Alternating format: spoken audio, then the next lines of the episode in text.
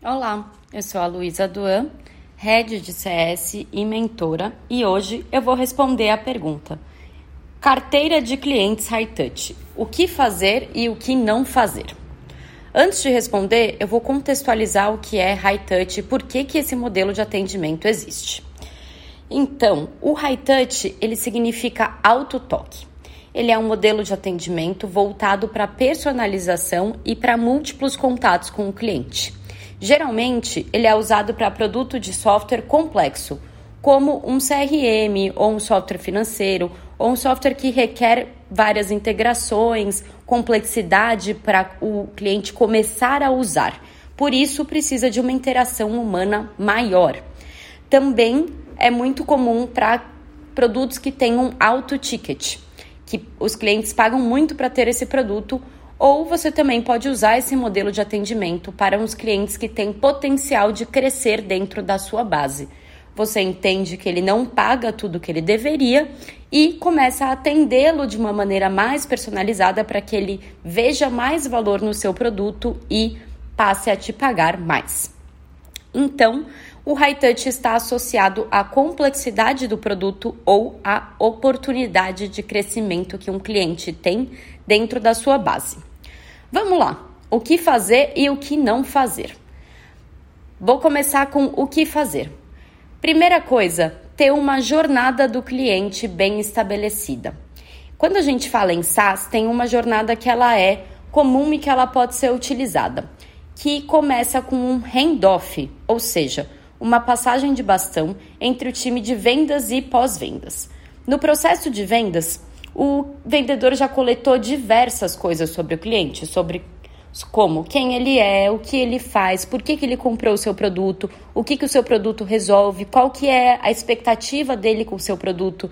E você começar uma conversa com o seu cliente já sabendo dessas coisas, primeiro, ajuda o seu cliente a não ter a expectativa frustrada, porque ele já falou tudo isso para alguém e ele vai ficar frustrado se você for conversar com ele e você não souber nada e também te ajuda a oferecer as melhores soluções e apresentar as coisas certas no momento certo. Geralmente, quando a gente tem um software complexo, é muito comum a gente querer apresentar tudo para o cliente. Mas isso não é uma boa prática porque o cliente não vai se lembrar de tudo. Então, você saber especificamente e confirmar o que ele quer em uma reunião de kickoff, que é o segundo passo, é essencial para ele ter o primeiro valor atingido mais rápido dentro do seu produto e assim não cancelar.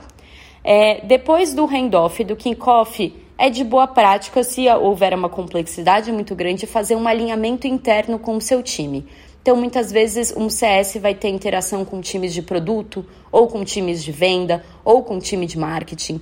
Então, tudo que dependa de outras áreas, quando um cliente novo chega e tem a expectativa da entrega, é super importante alinhar internamente para que esse cliente não fique frustrado. Depois dessas três etapas, a gente vai para o onboarding, que é de fato o uso da plataforma. Então, em uma reunião de kickoff, você pode perguntar para o seu cliente, por exemplo, ah, quem vai participar da reunião de onboarding, quem vai usar o produto. Começar com uma reunião de onboarding neste cenário de high touch não é a melhor prática, porque pode ser que seu cliente tenha outras pessoas que vão utilizar e aí você vai ter que fazer uma outra reunião para explicar tudo de novo. Então, sempre conversa antes com o seu champion. Champion quer dizer o ponto focal dentro da empresa, que será o seu gestor do projeto. E o sponsor, que é o responsável financeiro pelo projeto, é quem contratou, é quem sentiu a dor para a contratação e alinhe todos os pontos para que o seu cliente não fique frustrado e nem você tenha que fazer diversas reuniões com públicos diferentes porque você não se organizou para fazer uma só. Beleza, fez um bom onboarding, as pessoas sabem minimamente usar o seu produto, elas sabem é, o que fazer nesse primeiro momento que vai gerar valor para elas.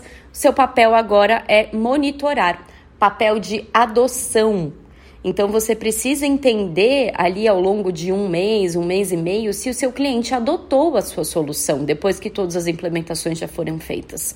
Para entender isso, você pode, você tem que criar um parâmetro de adoção. É, você pode dizer, por exemplo, em um software que são logins por dia, ou que são usos de determinadas features, ou que são a completude de, de, determinadas ações dentro da sua plataforma. Essa etapa de adoção, ela é particular de cada empresa, mas ela precisa ter um parâmetro. Então, você saber o que é um cliente adotado é essencial para sua operação rodar em uma metodologia high touch. Após a adoção, você vai entender se esse cliente adotou, adotou e passar ele para ongoing, ou se ele não adotou, tentar fazer com que ele adote até que ele é, tenha ciência de como se usa esse software. Beleza. Na parte do ongoing, tem algumas ações que você pode tomar.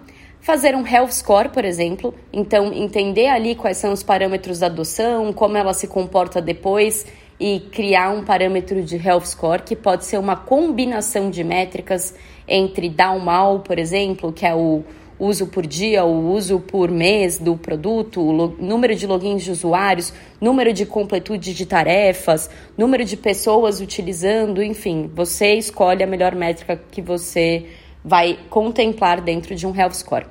Você também tem que ter uma reunião periódica com esse cliente.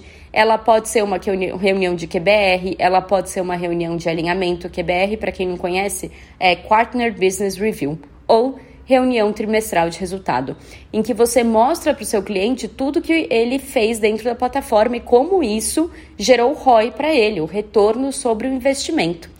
E no fim da jornada, esses ciclos de ongoing, eles se repetem ao longo de toda a jornada e você vai para a parte de expansão, que ela pode ser um upsell no meio da jornada, ou seja, seu cliente entendeu que seu produto tem valor e ele está disposto a pagar mais por ele, ele quer expandir, ou ele quer comprar um novo produto ou serviço seu. Você realiza assim um cross-sell. E o que é esperado fazendo todo esse processo personalizado para o seu cliente é, claro, uma renovação de preferência no valor do upsell, sem ter um downsell, ou seja, o seu cliente querer diminuir o seu contrato com você. A tendência aqui é sempre que o cliente pague mais pelo seu produto ou serviço e, claro, que ele renove. Beleza. Depois que você tem essa jornada estabelecida, você tem que conhecer muito bem o seu cliente. Então, o que, que ele faz? quem ele é dentro da organização. Ele é analista, ele é gerente, ele é diretor, ele é o CEO. Qual que é o tom de voz que você vai usar com esse cliente? Ele é uma pessoa, ou ela, é uma pessoa de prezado ou é uma pessoa de oiê? Então, saber essas particularidades e principalmente o cargo, eu brinco que em CS High Touch, o, o dever do CS é promover o champion. Porque se a gente promove o champion, ele vai ficar para sempre promotor da plataforma, porque ele conseguiu uma promoção através do resultado que vocês tiveram juntos. É também muito importante para quem é CS é conhecer o produto. Não existe CS que não conhece o produto. Se você for entrar para fazer uma solução é, de farmer para tentar só fazer com que esse cliente compre mais, não vai dar certo. A primeira coisa é perceber o valor e, uma vez que você tem o valor percebido, pagar mais. Entender também o que é o primeiro sucesso, o segundo sucesso, em toda a jornada, como este cliente está satisfeito ou não com a sua plataforma. Manter o histórico do cliente Gente, é o seguinte, o cliente, ele é da empresa, ele não é da pessoa. Então, é extremamente necessário um CRM em que vocês mantenham todo o histórico de interação. Já houve atrito com esse cliente? O que, que ele comprou no meio da jornada? Qual que é o caso de uso desse cliente? Para que, que ele usa o nosso produto? Quem são as pessoas dentro da organização? E tudo isso você só consegue fazer, claro, é, com uma boa organização e sendo eficiente. Então, isso foi o que fazer. E o que não fazer? Essa é boa. Esquecer de gerenciar a expectativa do seu cliente.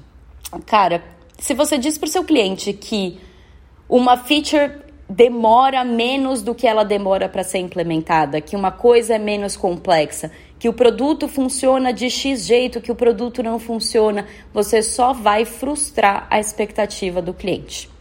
A frustração, ela é igual à expectativa menos a realidade.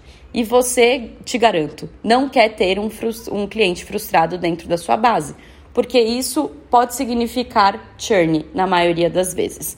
E o nosso papel enquanto CS é um gerar ROI para o cliente, ROI percebido, dois reter este cliente, três expandir esse cliente. Então, se você esquece de gerenciar a expectativa, esses três passos foram por água abaixo. Parte 2 do que não fazer: ser suporte de luxo. Vamos lá. CS não é suporte.